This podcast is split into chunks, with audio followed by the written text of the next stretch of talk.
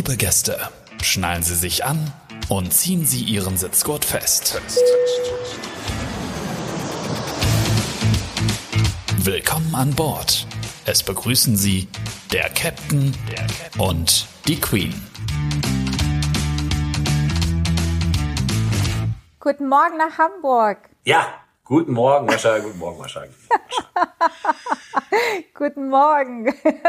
Ich sitze schon hier bereit mit meiner Tasse Kaffee Servus. in der Hand und ähm, habe mich schon wieder gefreut, mich mit dir zum Podcasten zu treffen, auch wenn wir uns äh, nur quasi übers Telefon treffen. Aber ich freue mich jedes Mal. Geht's dir gut, Klaus? Ja, mir geht's gut, mir geht's gut. Äh, Ich habe auch gerade einen Schluck Kaffee genommen und ähm, wie geht's dir? Geht's dir auch gut? Ja, auch soweit ganz Sehr gut. gut. Ich ähm, heute ist ein bisschen bewölkt, sehe ich gerade, aber vielleicht äh, wird es ja im Laufe des Tages sonniger. Wenn es dann sonniger wird, gehe ich tatsächlich heute mal ein bisschen spazieren. Etwas äh, untypisch für mich, aber ich Ja, das wollte ich auch. Ich wollte also hier regnet es gerade wieder mal. Ich wollte also, ich meine, wenn du spazieren gehst, ist es schon Wahnsinn. Ich wollte auch ein bisschen laufen gehen, aber äh, beim Regen, naja, ich meine, wobei ist ja nicht Regen, ist ja nur hautfreundliche Luft. Ja, ich habe ähm, äh, mich heute ganz besonders auf das Thema gefreut, nämlich äh, Musterqualifizierung oder Flugzeugmuster und was das so im Einzelnen für uns bedeutet, für euch im Cockpit und für uns in der Kabine. Und ähm, aber bevor wir damit anfangen, würde ich erstmal gerne wissen, wie viele Flugzeugmuster bist du denn schon geflogen Mhm. oder für wie viele wurdest du denn schon quasi ausgebildet? Ja, also ähm, angefangen in der Flugschule, da fängt man ja mit kleinen äh, wir, Sportflugzeugen oder Privatflugzeugen an. Ähm, da bin ich äh, Beechcraft Bonanza und Beechcraft Baron geflogen. Das sind ein- oder zweimotorige Propellerflugzeuge äh, Mhm. mit einem Kolbenmotor.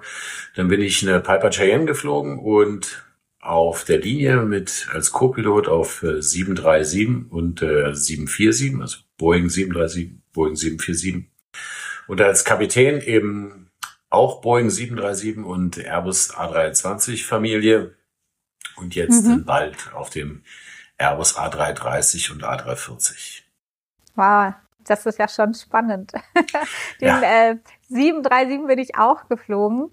Und ähm, es ist ja schon so, dass wir Flugbegleiter mehr äh, Muster geschult bekommen als ihr jetzt. Ne? Mhm. Ihr fliegt ja dann immer nur auf diesem einen Muster. Genau.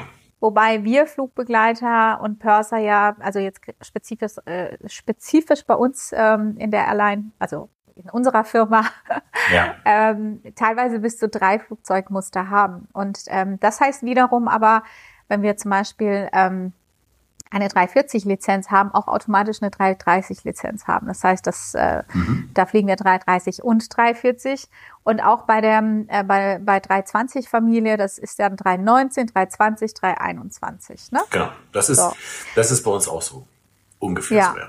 Genau. Und ähm, aber wir haben teilweise drei Muster gehabt. Also die letzten Jahre hatte ich 340, 747 und 320 Familie oder 380, 340, 320. Das hatte ich auch schon mal. Mhm. Aber ich habe meine ähm, meine allererste Schulung, das war bei der JAL, da hatte ich äh, das Training bekommen für 747 100, 200, 300 und 400 und dann noch MD11 und äh, 777.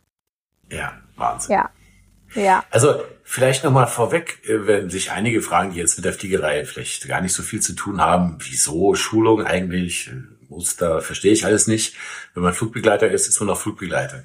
Vielleicht nochmal als Grund, ähm, Flugbegleiter sind deswegen an Bord, weil sie für die Sicherheit da sind. Das klingt immer so pathetisch, hat aber einen relativ äh, simplen und sehr wichtigen Hintergrund. Ähm, ein Flugzeug bekommt nur dann eine Zulassung, wenn man in der Lage ist, nach einer Landung oder das Flugzeug ist irgendwie am Boden, dass äh, alle Passagiere innerhalb von 90 Sekunden aus diesem Flugzeug draußen sind. Und das äh, funktioniert nur, wenn ich eine bestimmte Anzahl von Flugbegleitern an Bord habe, die in der Lage sind, dann mit ihren Kommandos beziehungsweise auch mit Beurteilungen der Lage, wie das Flugzeug sich gerade wo befindet, Notwasserung oder vielleicht ist ein Fahrwerk nicht mehr ganz, in dieser Situation zu entscheiden, ist dieser Notausgang benutzbar oder nicht. Oder nehmen wir jetzt mal diese ähm, Landung auf dem Hudson River als Beispiel. Und da sind sie dafür trainiert, oder bist du dafür trainiert, so wie alle anderen auch, dass das gewährleistet ist. Und deswegen sind ähm, Flugbegleiter dort und müssen eben die Flugbegleiter an Bord sein. Das ist der Hauptgrund. Und weil das so ist, braucht man eben eine Schulung für jedes Flugzeugmuster, wie Piloten auch.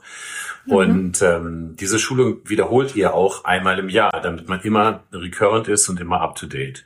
Und wenn die mal abgelaufen ist, wie es vielleicht zur Corona-Zeit passiert ist, kann man danach auch nicht einfach wieder dieses Muster fliegen, auch wenn man das schon mal gemacht hat, sondern muss erst wieder darauf ausgebildet sein. Alles das dient letztendlich richtig. nur der Sicherheit.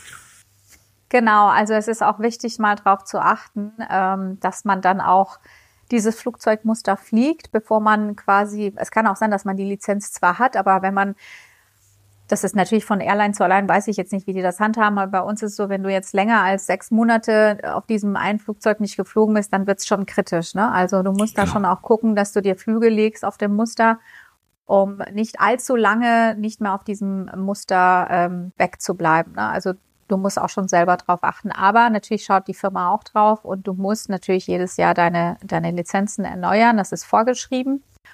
Und es ist auch ganz gut so. Ich finde das sehr wichtig, weil auch in der Fliegerei sich ja auch sehr viel verändert. Also ähm, die äh, Vorgaben ändern sich, die Abläufe ändern sich. Manchmal ändern sich einfach auch gewisse Equipment und du musst ja auch wirklich wissen, ähm, wie du auf diesem Flugzeugmuster in dieser Notlage reagieren kannst, weil die Türen ja. öffnen sich teilweise anders ähm, oder die Handhabung von XYZ ist eine, eine andere auf dem Muster als auf dem anderen. Und äh, genau deshalb brauchst du quasi, ich sage immer, du brauchst immer ein Fahrerlaub oder einen, einen Führerschein ja. für ein bestimmtes Flugzeug. Genau, so erkläre ich das immer meinen Fußgängerfreunden, dass ich genau. so sage, das ist wie, wenn man ähm, einfach für jedes Auto oder, oder ähm, Fortbewegungsmittel nochmal zusätzlich einen, einen, einen, einen Führerschein machen muss. Zum Beispiel Motorradführerschein oder Lkw-Führerschein genau. und so in etwa sieht es aus, ja. Und man muss es eben immer wieder, wieder erneuern, letztendlich das immer wieder das Training machen. Und es ja. werden eben diese Handgriffe trainiert, wie öffne ich eigentlich eine Tür, was sind die Notfallkommandos, aber genau. es gibt auch andere Trainings, wenn zum Beispiel, keine Ahnung, ein Feuer an Bord entsteht, wie, wie, wie bekämpfe ich dieses Feuer? Da sind wir wieder beim Thema Struktur. Also da kann genau. natürlich wie so ein Hühnerhaufen rumlaufen, aber ähm, alle Flugbegleiter sind eben nicht nur Flugbegleiter, sondern eigentlich auch Feuerwehrmänner oder Feuerwehrfrauen. Ja. Das kann man definitiv so sagen. Also die, die Schulung ist da auch sehr intensiv. Oder weil die Schulung eben auch zum Teil mit dem Cockpit, mit den Cockpit-Kollegen gemeinsam ist, geht es auch um das äh, Thema Kommunikation. Ja, Richtig, die ja. Äh, findet oft nur über ein Telefon statt, also ein Interphone, weil die Cockpit-Tür geschlossen ist. Und dann ist eine ja. Kommunikation gar nicht so einfach. Also mal so ein Beispiel von einer anderen Airline, da gab es den Fall beim Pushback, also das Flugzeug wird zurückgeschoben. Mhm. Und äh, dann ist da ähm, so Hydraulikflüssigkeit auf so ein heißes Rohr der Klimaanlage, da wo die warme Luft durchgeht, so drauf getroffen. Mhm. Und es hat sich mhm. weißer, äh, beißender Qualm äh, gebildet an einem Teil des Flugzeuges, an einer in der Zweiertür bei diesem Flugzeugtyp. Mhm, mhm, und die Kollegin rief halt im Cockpit an und sagte, hier ist weißender, beiß, weißer, beißender Qualm und die Passagiere husten und es ist ganz schwer zu atmen und ähm, die Sicht ist auch eingeschränkt. Daraufhin hat man den Pushback beendet, hat die Motoren, die angelassen waren, ausgemacht und hat alles quasi äh, schon mal initiiert, um eventuell auch eine Evakuierung einzuleiten, was dann der normale, der normale Ablauf wäre. So, bevor das aber dann passiert, hat der Kollege aus dem Cockpit nochmal diese Kollegin angerufen und hat gefragt, äh, wie es aussieht. Und daraufhin hat sie gesagt, sie sieht nichts. Im Cockpit hat man, wie gesagt, die Triebwerke ausgeschaltet. Das führte dazu, durch das Ausschalten der Triebwerke, dass diese Hydraulikflüssigkeit nicht mehr raufgetropft ist und der äh, Rauch weg war. Sie hatte mhm. aber gesagt, sie sieht nichts mehr. Was sie ja. sagen wollte, ist, dass kein Rauch mehr da ist. So was der Kollege im Cockpit ja. verstanden hat, war, dass sie vor Rauch nichts mehr sieht und hat halt ja. die Evakuierung eingeleitet. Dieses banale Beispiel, was eben nicht so banal ist, aber zeigt, dass Kommunikation halt immer äh, sehr wichtig ist, immer beim Empfänger äh, stattfindet. Ne? Jeder, der schon mal eine WhatsApp ja. geschrieben hat, weiß, was ich meine. Also, und das ist auch etwas, was wir bei diesem jährlichen Event äh, trainieren und besprechen, dass genau diese Kommunikationsfehler nicht passieren. Richtig, dass du das Bild, was du vor Augen hast, wirklich sehr detailliert und genau in den kurzen Worten beschreiben musst, damit es beim Empfänger dann auch richtig ein ankommt und auch richtig quasi verarbeitet werden kann. Ne? Mhm. Genau, das wird auch trainiert unter anderem. Ja, ähm, ich weiß jetzt nicht, wie das bei euch, ich glaube, ist es bei euch im, äh, im Cockpit ist es nochmal richtig aufwendiger und äh, auch zeitintensiver, so eine Umschulung. Bei uns ist, ist es ja, wenn du komplett neu geschult wirst, bis zu vier Tagen, je nachdem. Äh, und bei einer Recurrent ist es ja ein halber Tag. Aber bei euch ist es ja schon echt lange und natürlich ist es ja auch nochmal äh, nicht zu vergleichen. Ihr müsst ja nochmal von Grund auf äh, neue Dinge da äh, euch aneignen. Ähm, wie lange geht denn jetzt so eine Umschulung für dich? Ähm, es dauert ungefähr sechs Wochen im Simulator, beziehungsweise du beginnst, ich mache ja gerade meine Umschulung hier auf den ähm, Airbus A330 mhm. und du beginnst mit ungefähr zehn Tagen Self-Study. Das heißt, du schaust dir alle technischen Systeme dieses Flugzeuges an. Da gibt es eben quasi PowerPoints, die aufbereitet sind. Du schaust in die Unterlagen des Flugs, in das Flugbetriebshandbuch quasi und schaust dir alles an. Die ganzen Systeme, wie funktionieren sie, wie sind sie quasi miteinander verdrahtet, was passiert, wenn Systeme ausfallen, dass du den technischen Hintergrund hast. Angefangen von wie groß ist so ein Flugzeug, wie lang, wie breit und äh, bis hin zu, äh, wie funktionieren die einzelnen Hydrauliksysteme, was passiert, wenn das eine ausfällt mit dem anderen mhm. und so mhm. weiter. Und äh, dann gehst du in den Simulator, ähm, je nachdem, welches Flugzeugmuster du vorher geflogen hast, ist es mhm. eventuell ein bisschen weniger aufwendig oder ein bisschen mehr. Also sprich, wenn man von einem Airbus auf einen anderen Airbus geht, ist mhm. das Simulatorprogramm nicht ganz so umfangreich, als wenn man von einem Boeing-Flugzeug auf ein Airbus-Flugzeug das, Man kann ja. das vielleicht so vergleichen. Stell dir vor, du hast jetzt ein Apple-Telefon, so ein iPhone Mhm. Und mhm. du kriegst jetzt ein Samsung-Handy gestellt. Ja, ja. irgendein Android, gibt ja noch zig andere äh, genau. Hersteller. Aber es ist halt ganz anders. So, jetzt müsstest du Richtig. das lernen. Das dauert. Und stell dir auf der anderen Seite vor, du hast jetzt ein iPhone und es schenkt dir jetzt jemand ein iPad. Dann ist die Umgewöhnung oder das Einstellen nicht so aufwendig. Und so ähnlich Richtig. ist es hier auch. Trotzdem dauert es sechs Wochen im Simulator plus dann macht man noch ein sogenanntes Linientraining. Das heißt, ähm, mhm. auch wenn, du, wenn ich schon Kapitän bin, werde ich dann die ersten Flüge mit äh, Ausbildungskapitänen fliegen, die dann auf dem rechten Sitz sitzen und schauen, dass ich das auch alles so mache, wie das sein soll. Das gibt mhm. mir Sicherheit und gibt der Firma Sicherheit und ist letztendlich auch eine gesetzliche Forderung, dass alles so äh, dass alles genau so dokumentiert wird, um auch sicherzustellen, dass der Kollege auch wirklich fit ist. Und ja. auch wenn es ein Airbus ist, ist vieles ähnlich, aber es sind Details, die anders sind. Das macht es aufwendig, weil die muss man kennen, muss man erkennen. Und zum mhm. Beispiel das Streckennetz, wenn man Langstrecke fliegt, ist halt anders. Ne? Du hast andere Herausforderungen, wenn du über den Nordatlantik fliegst. Gibt es ja nicht so viele Flughäfen, wo man mal eben zwischenlanden könnte. Oder mhm. über Schwarzafrika wird es auch übersichtlich. Und ähm, da sind die Herausforderungen andere, als wenn man in der Regel nur über Mitteleuropa fliegt. Ja, das ist richtig. Ja, also ähm, bei uns, also für uns Flugbegleiter ist es jetzt noch mal ein bisschen anders. Ne? Also es ist ja nicht so lang und ähm, natürlich je nach Konfiguration oder je nach ähm, Flugzeugmuster hast du natürlich eine andere Anzahl an äh, Sicherheitsequipments und auch äh, Vorgänge, wie du an welcher Tür, auch teilweise sind die Evakuierungskommandos eine andere an der bestimmten Tür oder die Vorgehensweise eine andere und die musst du natürlich immer beherrschen. Das heißt, eine gute Flugvorbereitung ist äh, das A und O und wird äh, natürlich auch vorausgesetzt und ist für jeden Flugbegleiter auch selbstverständlich.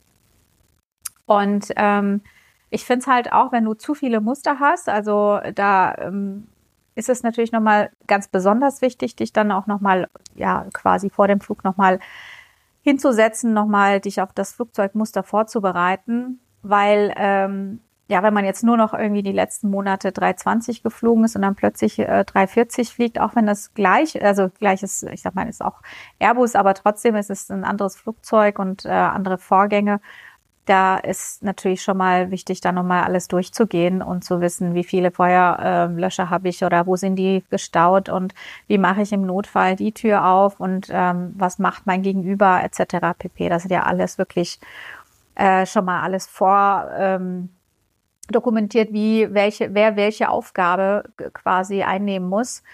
Und ähm, ich finde tatsächlich, also ich habe jetzt ist meine vierte Airline, ich habe es bei keiner Airline so gut äh, trainiert bekommen wie bei uns. Mhm. Und ähm, ich muss aber auch dazu sagen, dass es bei anderen Airlines teilweise, ja gut, ich meine, das ist jetzt auch lange her, die haben sich sicherlich auch schon entwickelt, aber das war teilweise auch ja anders, also viel strenger auch, also viel, ähm, was heißt strenger? Streng hört sich ähm, so wie wie Schule in den 80er Jahren, wo halt äh, man dem Lehrer nicht widersprechen durfte vielleicht oder oder so in der Richtung oder wie ja, muss man sich also das vorstellen? die Art des Trainings war natürlich eine andere. Das war so von oben herab und man äh, hat also gerade bei den japanischen Airlines war es nochmal eine ganz andere. Da musste man noch dieses kulturelle quasi noch mhm ähm, äh, im Vorder also im Fokus haben. Das heißt, auch bei den Kommandos, bei uns ist es ja so, dass, dass man sagt, okay, im Notfall ist einfach kein Raum mehr für Höflichkeitsformen. Ist genau. auch so, da muss schnell gehen. Und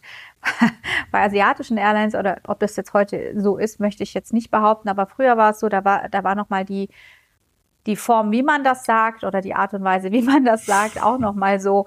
Und das ist total blöde eigentlich, weil im Notfall ja. bist du in einer Stresssituation, da bleiben jegliche Höflichkeitsformen sowieso weg. Ja, da funktioniert Richtig. der Mensch einfach nur noch. Und äh, diese Unterschiede war, waren halt oder sind halt interessant für mich gewesen zu gucken, wie, wie funktioniert das denn in der europäischen, also bei einer europäischen Airline alleine so vom kulturellen her, ne? Ja. Zack, zack, zack, schnell, schnell und ne, die welche Priorität wird wann gesetzt und bei einer asiatischen Airline, dass man da erstmal so quasi gucken muss, dass dem dass die Höflichkeitsform sitzt. Und du denkst, das ist doch eigentlich in so einer Situation nicht, äh, nicht gefragt. Mhm. Aber das sind eben so diese Unterschiede äh, gewesen, die ich jetzt nur so mal nennen kann. Aber bei jeder Airline war es natürlich schon, ähm, kann ich sagen, ja, Safety First. Ähm, die Trainingsart war eine andere, die, ähm, also hier, ich finde es halt wichtig auch, dass man ähm, die Möglichkeit hat, auch Dinge zurückzumelden, ohne Angst zu haben, weil ne, das ist ja das Thema Absolut. Kommunikation, wird ja auch trainiert, dass man auch offen miteinander über Fehler sprechen kann, um eben an dieser Fehlerkultur zu arbeiten oder auch an Dingen zu arbeiten, die man ähm, vielleicht äh, gesehen hat oder ähm, auch bei anderen Airlines mal beobachtet hat oder im, im, weiß ich nicht, im Netz gesehen hat und vielleicht Fragen dazu hat. Also, ne? Genau. Und ich finde das so ganz wichtig, dass man äh, miteinander kommunizieren und die Dinge ausdiskutieren kann.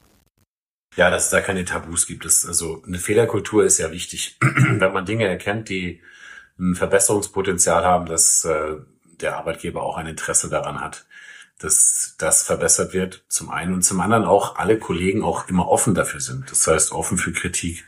Das gilt genau. im Cockpit und das gilt auch für die Kabine.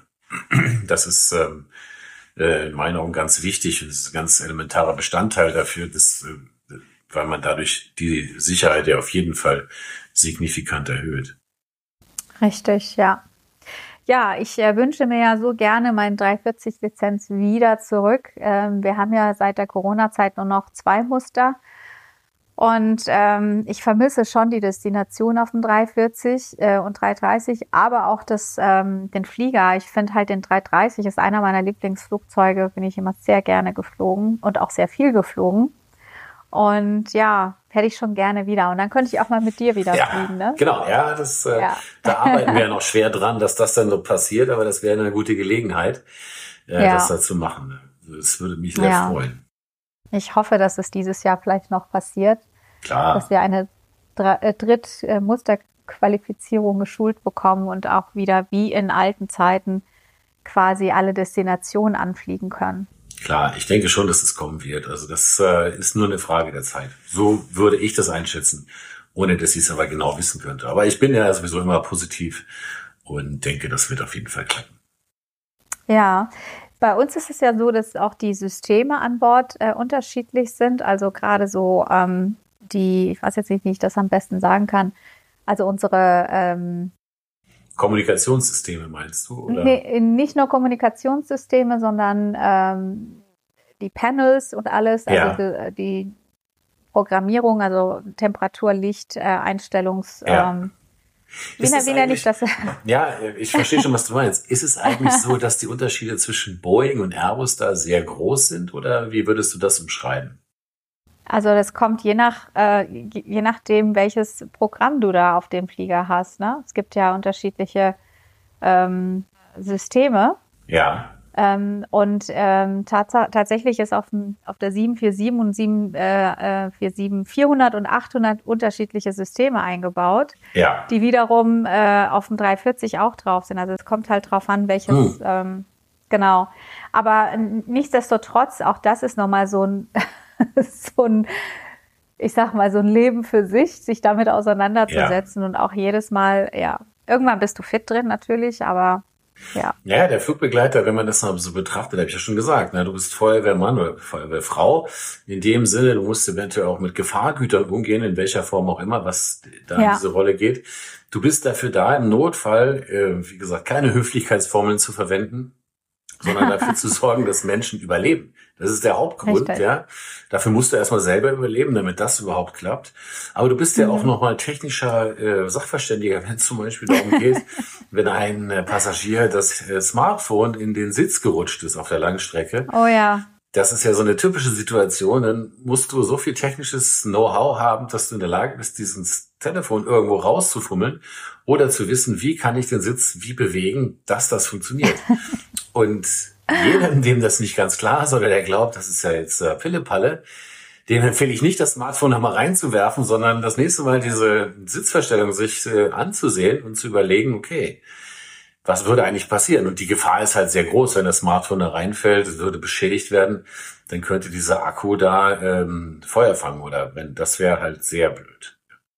Richtig, ja, das ähm, das ist natürlich gerade in der heutigen Zeit, wo jeder Tablets, äh, iPhones und so viele äh, Sachen dabei hat, ist es ganz besonders äh, wichtig, darauf zu achten. Es kann auch mal nicht unter den Sitz fliegen ähm, äh, und trotzdem irgendwie Feuer fangen. Ne? Also ja. es ist ja, hört man ja auch in den Medien ganz viel, dass plötzlich ein iPhone oder nicht nur ein iPhone, aber ein Telefon Feuer äh, anfängt zu brennen wegen dem Akku. Ja, genau. Ja, und da musst du natürlich gut vorbereitet sein und auch wissen, wenn du jetzt auf diesem Flugzeugmuster bist, wo sind deine Equipments und wie kommst du am schnellsten dran und was ist die Procedure und äh, wie ähm, gehst du da vor und wie findet die Kommunikation statt? Genau. Und das ist halt auch nochmal, genau, wird nochmal äh, immer jedes Jahr trainiert, was ich sehr, sehr wichtig finde. Ja, absolut. Genau, weil nur dann, wenn ich äh, regelmäßig trainiere, kann ich eben auch äh, fit sein. Also bei Piloten ist es ja auch so. Es, es gab früher an der Flugschule mal ein Video, ja, das ist glaube ich schon in den 70er Jahren gedreht worden, die, das hatte den Titel Prüfung lebenslänglich. Das bedeutet, mhm. als, als Pilot wirst du jedes Jahr zweimal im Simulator geprüft, einmal auf einem Linienflug geprüft und einmal vom äh, medizinischen Dienst, also vom Arzt, vom Fliegerarzt geprüft. Mhm. Ähm, so dass du immer wieder nachweisen musst, dass du fit bist, äh, das Flugzeug in allen möglichen Situationen zu fliegen, zu kontrollieren oder auch Probleme zu lösen.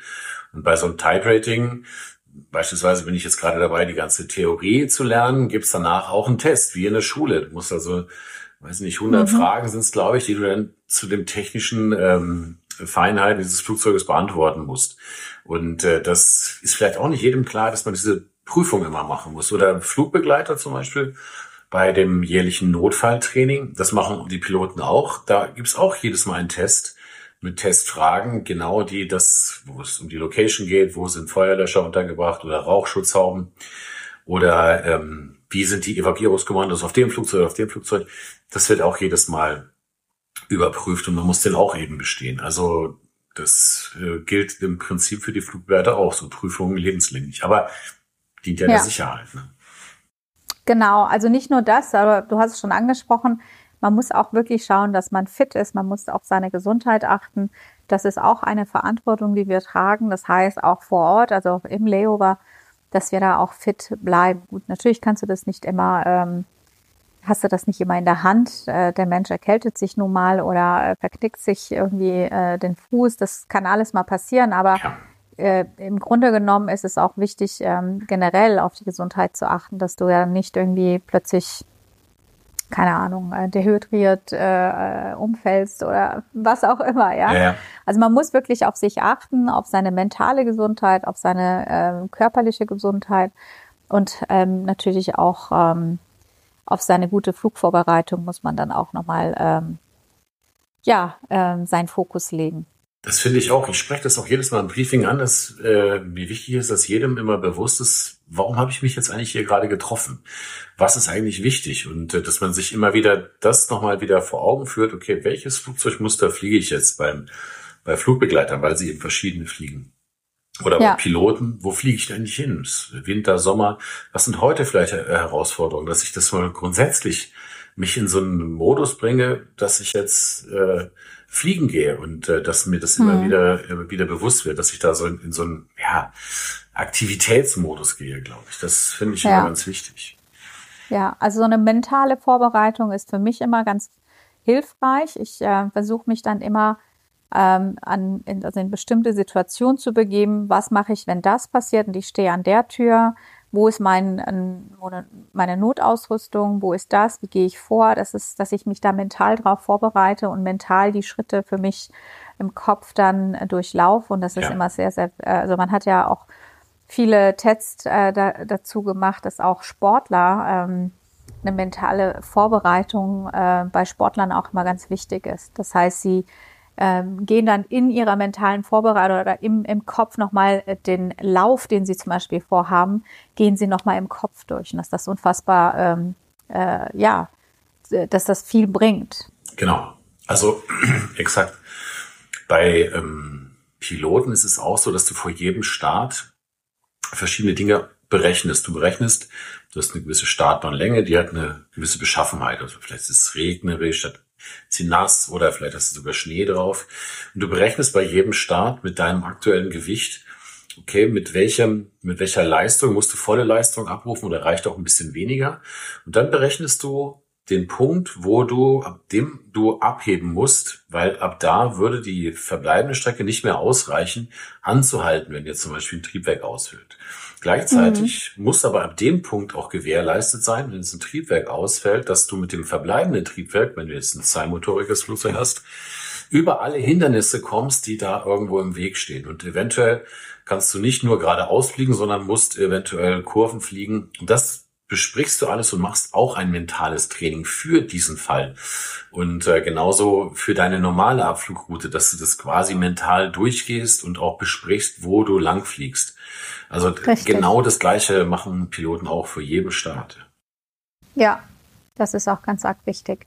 Und das ähm, jetzt nicht nur auf unseren Job, sondern diese mentale Vorbereitung ähm, ist eigentlich in allen Situationen gut anzuwenden und ist äh, aus meiner Sicht sehr hilfreich. Also auch in Prüfungssituationen ähm, äh, ist es immer gut, wenn man nochmal so quasi in sich geht und die Situation nochmal durchspielt, die Fragen, die einem vielleicht gestellt werden könnten, nochmal durchgeht.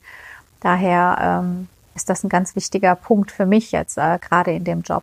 Ja, absolut, absolut. Also das kann ich, wie gesagt, auch von diesem Job auf ganz viele andere übertragen, dass diese mentale Vorbereitung, dass gewisse Strukturen immer gleich sind und die kann man sich quasi, an denen kann man sich orientieren. Das heißt, bestimmte Dinge müsst ihr als Flugbegleiter oder wir als Piloten immer wieder besprechen oder ansprechen.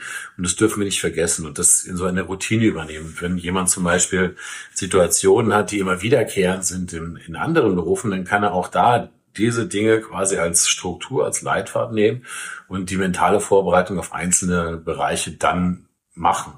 So wird das ja. Ganze strukturiert und äh, er vergisst nichts und er er oder sie ist deutlich besser vorbereitet. Ja, das ist so. Ich bin ja total dankbar, dass ich äh, damals auch eine MD-11 geflogen bin, weil das gibt's ja heutzutage irgendwie nicht mehr wirklich äh, für Passagierflugzeuge, nur noch, glaube ich, Cargo.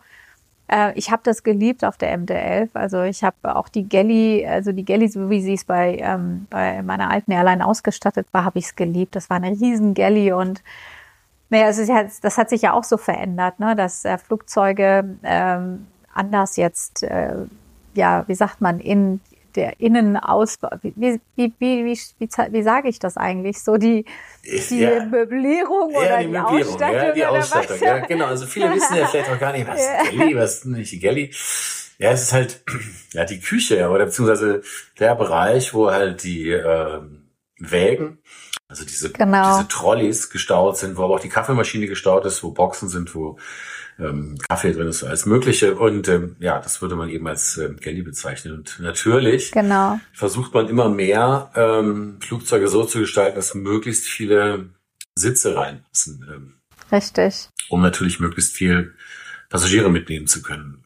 Gewisse, genau. gewisser wirtschaftlicher Zwang ist natürlich eben immer da. Und da muss man immer so eine Balance finden, weil die Galley braucht man eben auch, um die notwendigen ähm, und die wichtigen, das wichtige Equipment eben auch da zu haben. Klaus, wir sind unterbrochen worden. Ich habe dich plötzlich nicht mehr gehört. Ja, ich weiß, macht nichts. Machen wir jetzt einfach weiter. Wo waren wir denn? Wo waren wir denn? Bei Galleys, also die Galley letztendlich heutzutage ähm, ist wahrscheinlich immer irgendwie äh, kleiner, als sie vielleicht früher war. Vielleicht kommt es aber auch nur ja. so vor, aber bei einigen Fällen, also wenn ich jetzt an bestimmte Kurzstreckenflugzeuge denke, ist es auf jeden Fall so, dass die äh, Galley kleiner geworden ist. Und das ist natürlich auch wiederum eine Herausforderung, dann damit ähm, zurechtzukommen. Ja, also es fängt ja schon alleine damit an, dass früher die Tabletts viel größer waren. Ja. Und äh, auf dem Tablett so quasi eigentlich so die, vielleicht die gleiche Ration war, aber einfach ja weiter äh, also ähm, aufgeteilt war. Und man hat dann gedacht, das nimmt ja viel zu viel Platz ein. Wir, wir machen das Tablett kleiner und packen die Sachen ein bisschen enger zusammen. Und dann braucht man halt auch weniger äh, Wagen und ähm, man versucht ja auch ein bisschen, naja, man, je schwerer man fliegt, desto mehr Sprit brauchst, braucht man. Also man versucht da auch ein bisschen Gewicht ähm, einzusparen und ähm, dies vielleicht anders zu nutzen. Und äh, natürlich muss man auch da nach Veränderungen gucken, die auch ähm, allen gut kommen oder allen äh, gerecht werden. Und, ähm, und dadurch verändert sich dann auch nochmal so eine, so eine Galley. Da braucht man vielleicht auch nicht mehr fünf Wagen, sondern nur noch drei Stück. Ja. Und dann braucht man auch nicht mehr die, die große Galley, sondern die kleine Galley. Und deswegen denke ich auch, da hat sich natürlich auch viel verändert und auch das gehört eben in der Fliegerei dazu, dass man sich verändert und auch Produkte ändert oder vielleicht einfach mal schaut, äh, ist es denn wirklich notwendig, auf einem äh, Flug äh, von einer Stunde unbedingt so ein, so ein Tablett mit heißem Essen zu servieren oder geht es wirklich nur von ähm, darum, einen Menschen von A nach B zu befördern und ihm halt einen Snack anzubieten. Ne? Also Richtig. deswegen verändern sich halt auch manchmal ähm, die Galley an Bord oder die Anzahl der Sitze, wie auch immer, das entscheidet dann die Airline dann für sich. Das ist richtig, ja. Also ein Beispiel, es gibt Airlines, die haben berechnet, dass man nicht auf jedem Flug ähm, äh, äh, Salz, Pfeffer, Zucker und Kaffeesahne beladen soll, sondern dass eben nur ausgewählt und äh, hat Untersuchungen gemacht, wie viel eigentlich gebraucht werden um damit Gewicht einzusparen, weil das auf jedem Flug eingespart letztendlich. Und das zeigt, man würde ja denken, das ist jetzt völlig banal, aber es ist halt Gewicht, was eingespart wird, was wirklich, was physisch eingespart wird und es wird auf ein ganzes Jahr berechnet, auf die ganzen Flüge, wirkt sich das halt aus. Und wenn man das sieht, dann ist einem klar, wieso viele Dinge immer im Wandel sind und in vielen Bereichen versucht wird, Gewicht einzusparen. Ja, nicht nur, nicht nur Gewicht, sondern auch die Verschwendung. Also das finde ich fast auch, wichtiger. Ja.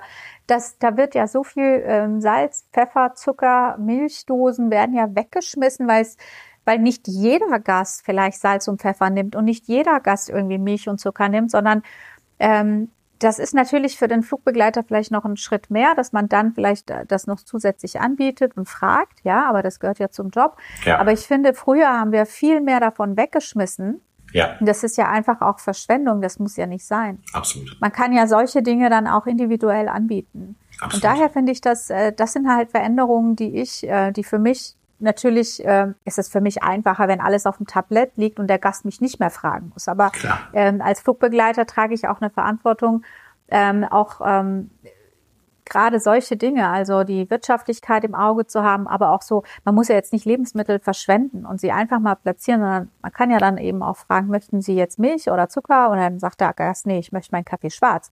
So, und dann ähm, brauche ich ja, weil wir fangen ja auch nicht an, Milch und Zucker dann äh, von den Tabletts wieder einzusammeln. Das Richtig. ist ja dann aus hygienischen Gründen nicht machbar. Ne? Also das machen wir dann natürlich auch nicht. Und daher finde ich solche Veränderungen auch in Ordnung das macht für mich Sinn und ist da, da trage ich dazu bei, dass das halt auch ja, also dass ich, dass ich nehme das halt eben auch an und lebe es dann auch, ne? Genau. Genau, ja. also jeder trägt da seinen Teil dazu bei und äh, da ist jeder Teil wichtig, genau was du sagst, ne? weil es zum einen wirtschaftlich ist, weil es eben Geld spart oder Sprit spart oder weil es natürlich für die Umwelt oder einfach überhaupt es überhaupt nicht sinnvoll ist, Lebensmittel einfach wegzuwerfen. Richtig, ja. Ja, deswegen, also ähm, äh, ist halt auch so, dass, dass ähm, Flugzeuge, die Inneneinrichtung sich auch mal verändern kann ähm, im Laufe der Zeit, dass die äh, neuen Flugzeuge anders quasi eingerichtet oder ausgerichtet sind. Und man schaut einfach, wie, wie war das jetzt die letzten zehn Jahre, wie viel äh, Sitze oder wie, wie viel Platz brauche ich in der Galley tatsächlich für den Service auf diesen Strecken und dann ähm, kann dann die Airline, glaube ich, so wie ich das weiß, dann auch beim Hersteller angeben, wie das auszusehen hat. Richtig? Genau, genau. Also manchmal ja. gibt es dann den Hersteller selber, der so eine Galley einbaut, oder es gibt extra Firmen, die das machen für den Hersteller. Da gibt es unterschiedliche Programme, genau wie die Sitze. Die kann man auch direkt beim Hersteller ordern oder bei einer separaten Firma. Das macht jede Airline sicherlich unterschiedlich oder ähm, je nach Bedarf oder Bedürfnissen. Also Beispielsweise gibt es äh, Flugzeuge oder äh, Airlines, die haben Airbags in ihre Sitze eingebaut. Äh, denn nicht in alle, sondern vielleicht nur eine Business Class. Ja, ja. Aber dieses, zum Beispiel, dieses System ist in Europa überhaupt nicht zugelassen, weil es überhaupt Wahnsinn. noch, also nicht, es ist nicht zugelassen, weil es schlecht ist, sondern weil noch niemand das nachgefragt hat. Und wenn du denn solche Flugzeuge ähm, kaufst und in Europa zulassen willst und die Sitze in Airbag haben, dann muss es erst eine Zulassung dafür geben und äh, so Dinge. Ja. Deswegen gibt es auf der ganzen Welt sehr unterschiedliche äh, äh, Hersteller oder beziehungsweise auch unterschiedliche Bedürfnisse der Airlines, wie die dann umgesetzt werden. Ja, die Zulassung eines äh, Fliegers oder eines Flugzeuges ist ja auch nochmal so ein Thema, weil ich mich auch früher äh, immer gefragt habe, warum ist jetzt mein Feuerlöscher hier gestaut und nicht da, kann man das denn nicht einfach mal äh, jetzt ja. mal auf der anderen Seite, ne, weil es einfach, ja, man äh, irgendwie denkt, ja, das ist jetzt hier irgendwie nicht so gut, vielleicht kann man das dann, dann, äh, das wusste ich ja früher nicht. Und dann hat der Kapitän gesagt, na ja, so ist es zugelassen worden, wir können jetzt nicht einfach mal den Stauort irgendwie verändern. Ne? Das ist so, genau so zugelassen worden und genau so kann es auch nur bleiben. Ganz genau, ganz genau. Das ist ja. äh, zum Beispiel auch ein Problem, wenn man sehr alte Flugzeuge hätte, wenn man jetzt zum Beispiel an die Concorde denkt, die ja, ja. Äh, zugelassen ist zu einer bestimmten Zeit. Wenn man die jetzt heute noch fliegen wollen würde, dann ginge das nur mit der alten Technik. Und diese Technik ist natürlich über die Jahre, wie bei einem Oldtimer, sehr anfällig. Wahnsinn. Und das kannst du nicht einfach ersetzen, weil das eben dann wiederum eine neue Zulassung äh, machen oder bräuchte. bräuchte. Und manche Sachen bei dem Flugzeug wären heute gar nicht mehr so zulässig, ähm, ja. ohne da jetzt äh, genau die Details zu nennen.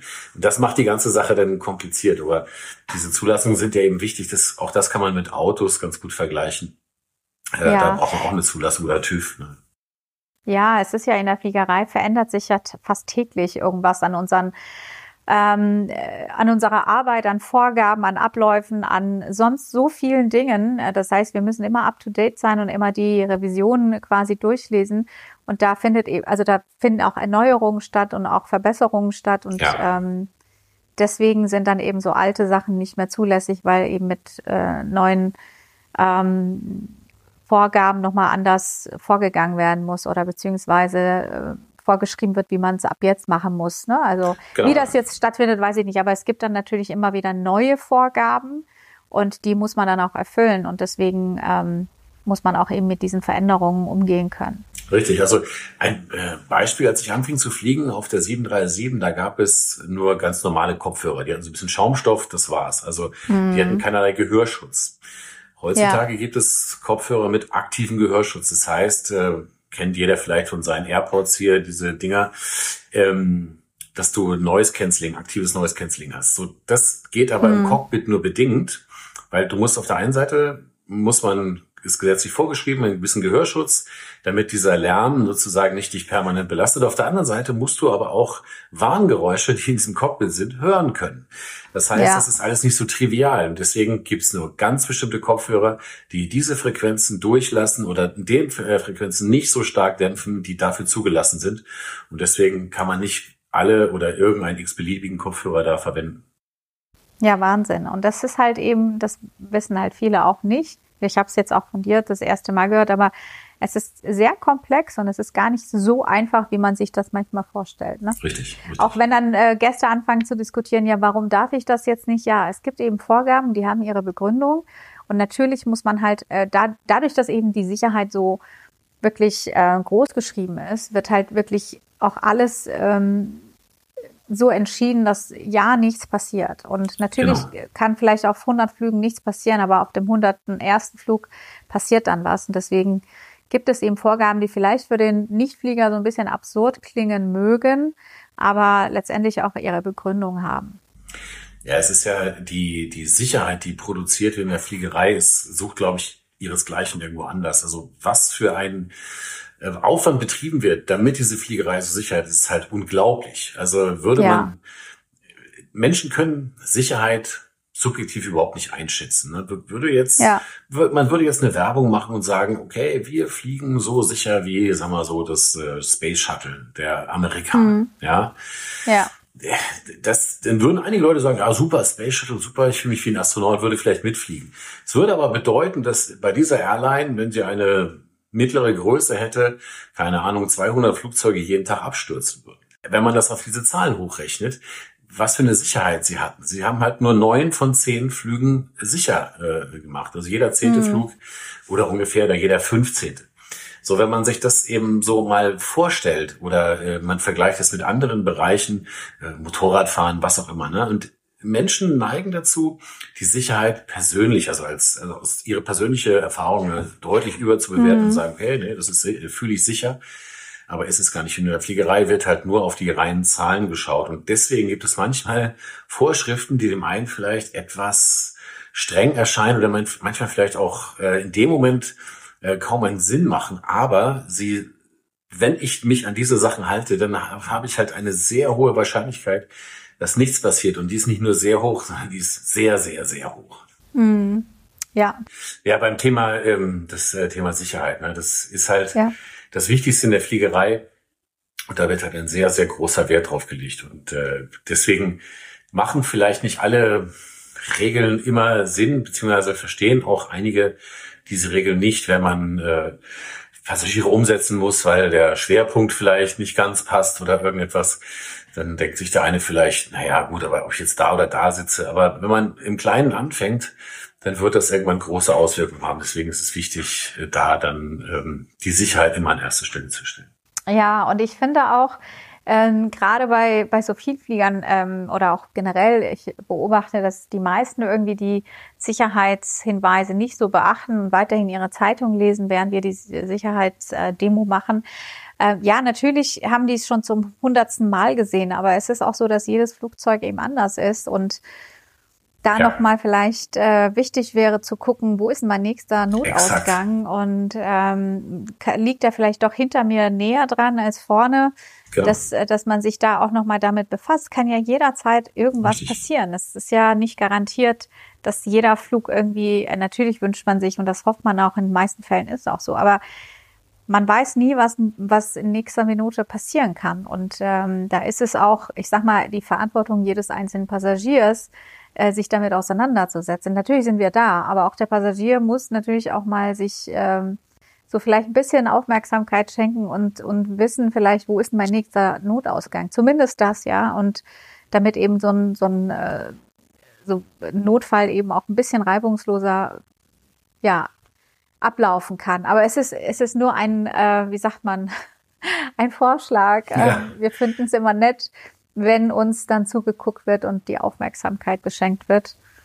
Ähm, ja. Ich versuche das immer zu machen, weil, wie gesagt, äh, die Flugbegleiter machen das ja für mich. Also sollte ich ja dann auch, ich weiß ja, was ihr erzählt. Ich weiß ja, worum es geht. Trotzdem höre ja. ich zu und schaue es mir an, weil ich auch was lernen möchte. Ich sehe, da, okay, der eine macht es gut oder der andere vielleicht nicht so motiviert und ich versuche zu erkennen, okay, was gefällt mir jetzt besonders gut dran oder was eigentlich ja. nicht. Und genau das, was du sagst, ich schaue mir immer an, wo ist der nächste Notausgang.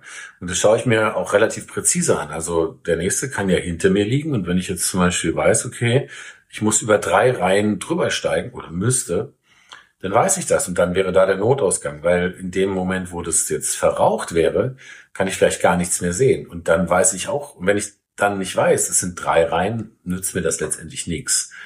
Das ja. ist das eine. Und das andere ist, ich bin immer angeschnallt während des Fluges. Also im Cockpit sind wir immer angeschnallt, das ist ja verpflichtend. Aber auch als Passagier, weil ähm, es mich ja davor bewahrt, falls es unerwartete Turbulenzen gibt, dass ich dann eventuell da ähm, aus dem Sitz äh, katapultiert werde. Und das kann ja. ich auch nur jedem empfehlen, immer angeschnallt sein. Was ich auch immer mache, gerade wenn ich mehrere Flugzeugmuster habe, versuche ich immer, und das sehe ich eben als meine Aufgabe auch, ähm, meine Arbeitsposition immer zu wechseln. Es mhm. gibt ja ähm, auf manchen Flugzeugen ist äh, meine, meine Position als Purser festgeschrieben. Da kann ich nicht äh, rotieren, aber in, auf vielen anderen, also gerade auf der 747 oder auch 340 Muster, kann ich mir das ja aussuchen. Und ähm, in den meisten Fällen. Ja. Aber da ist es mir wichtig, dass ich halt mal hier, mal da, mal auf der 4, mal auf der 5, mal auf der 3, mal auf der 2 arbeite, weil ähm, du natürlich äh, auch nochmal eine andere Checkliste hast. Das heißt, du bist ja auf ähm, jeder Position hast du ja deine Checkliste. Das heißt, du gehst nochmal durch, was ist an der Tür, was ist zum Beispiel an der Tür oder wo ist das gestaut. Natürlich weißt du das vorher an, anhand deiner ähm, Vorbereitung, aber es ist nochmal was anderes, wenn du es checkst, vor dir hast und weißt, okay, ähm, der ist jetzt hier gelagert und, und das nehme ich so raus ja. und da muss ich diesen Handgriff machen. Und äh, das ist mein Anspruch an mich selbst zu sagen, ich rotiere im Flieger und arbeite in unterschiedlichen Klassen, auf unterschiedlichen Positionen in den jeweiligen Klassen, um einfach nur mein Gefühl für diese Arbeitsposition zu bekommen. Mhm. Und das ist ähm, bei vielen ist es so, dass sie immer wieder auf die gleiche Position gehen, weil sie sich da wohlfühlen ist auch okay, aber ich finde es auch nicht verkehrt, wenn man sich selber das als Ziel setzt, zu sagen, ich probiere jetzt mal eine andere Arbeitsposition, ja, um zu da nochmal für diese Tür nochmal äh, einfach nur ein Gefühl zu bekommen, okay, wie ist es dann zum Beispiel an der Vierer zu sitzen? Ne? Wie, ja. wie hört sich das an überhaupt? Ne? Ähm, weil man sitzt ja dann näher an den Triebwerken und einfach nochmal so ein Gespür dafür zu bekommen. Bei anderen Airlines, also gerade bei der Jal und Anna war das so, da waren die Positionen schon vorab im System ähm, vorgegeben und okay. verteilt. Das heißt, diese Rotation hat automatisch stattgefunden. Man hat seine Crewliste ausgedruckt und dann stand drauf zum Beispiel drei links oder Küchenposition oder was auch immer. Und dann warst du auch auf jeder Position fit. Ja. Und ähm, das ist natürlich bei uns ein bisschen anders. Ne? Jeder sucht sich's aus und ich finde es auch nicht verkehrt, sage ich jetzt mal, sich mhm. auszusuchen. Okay, ich kann jetzt die Küchenposition besonders gut, deswegen mache ich das auch. Aber ich persönlich, für mich lebe es so, dass ich äh, immer wieder mal rotiere, um, um einfach mal zu gucken, wie ist die Arbeitsposition im Upper Deck. Wenn die Kollegen zum Beispiel sagen, die und die äh, Arbeitsschritte müssen vielleicht verbessert werden, weil wir geben das ja weiter, dass ich auch nachvollziehen kann, wovon, wovon überhaupt gesprochen ja. wird. Und ähm, da muss ich sagen, äh, finde ich so eine Rotation ganz wichtig. Ich weiß nicht, wie es andere Airlines machen. Ähm, Wäre auch schön, mal von den Kollegen Rückmeldungen ja. zu bekommen. Wie wird das denn bei anderen Airlines gemacht? Ne? Das würde mich auch interessieren, ja.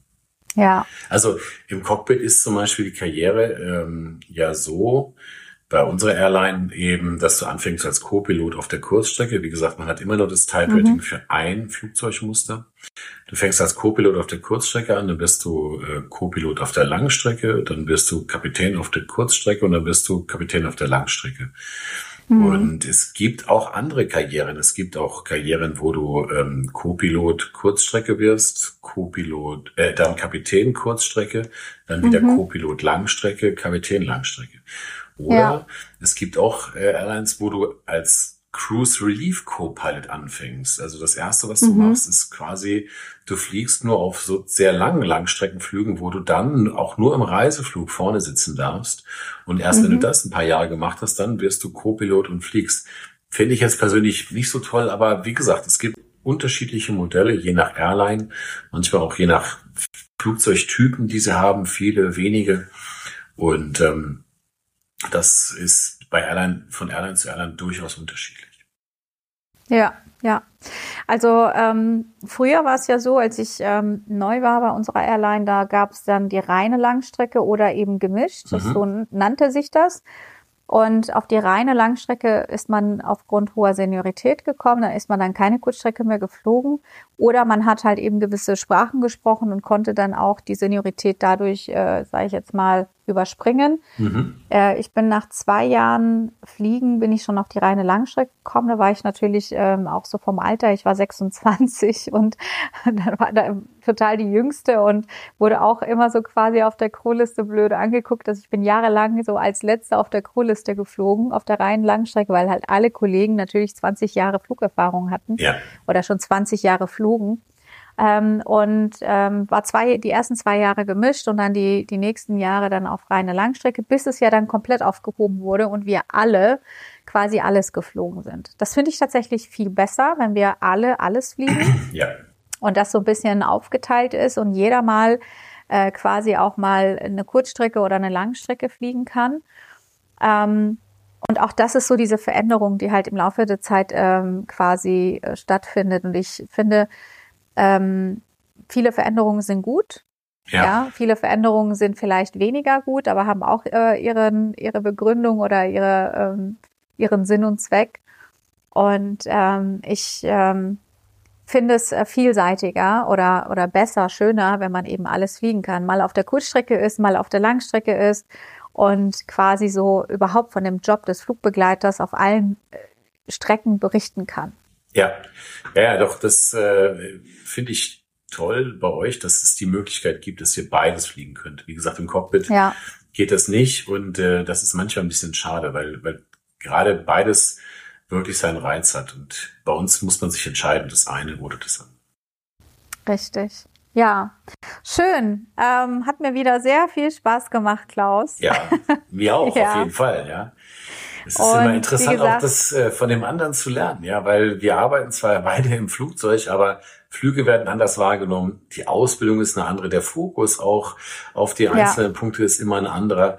Und ähm, ist es wichtig, dass beide sich verstehen, dass man die Probleme, Sorgen, Nöte beziehungsweise die ja die die ähm, Problemchen, die während eines Fluges auftreten können, eben vom anderen versteht. Das, das halte ich für sehr wichtig und nicht nur in seiner Bubble lebt, sondern ähm, auch gerne in den Bereich des anderen reinschaut und das auch nachvollziehen kann.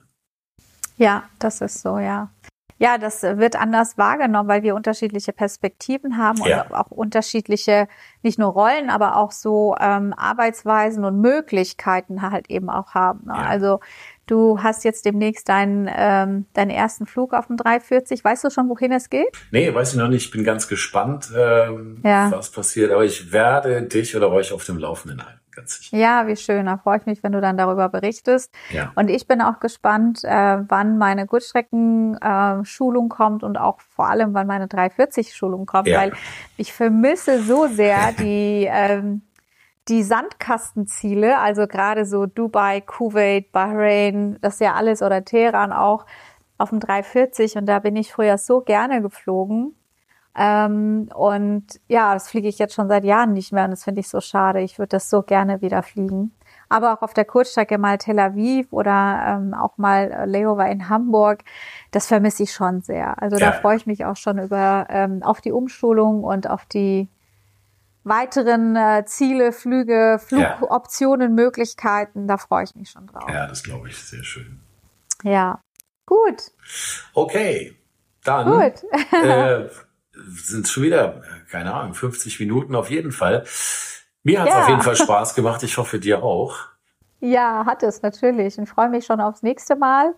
Und da haben wir ja das Thema ähm, wie sich ähm, das Profil oder Einstellungsprofil im Laufe der Zeit verändert hat. Ne? Einstellungsprofil des Flugbegleiters oder des fliegenden Personals an sich.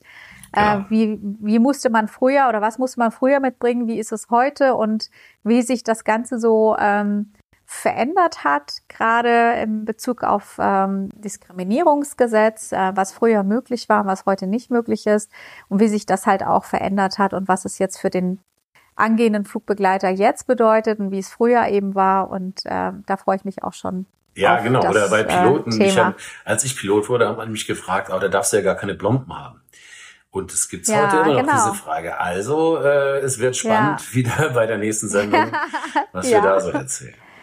Genau. Also, bis dahin wünsche ich dir weiterhin alles äh, Gute für deine äh, Umschulung. Ja. Und äh, wir hören uns. Alles klar. Vielen Dank Ja? und euch allen eures äh, Happy Landings. Ja, bis dann. Bis dann. Ciao, ciao. Tschüss.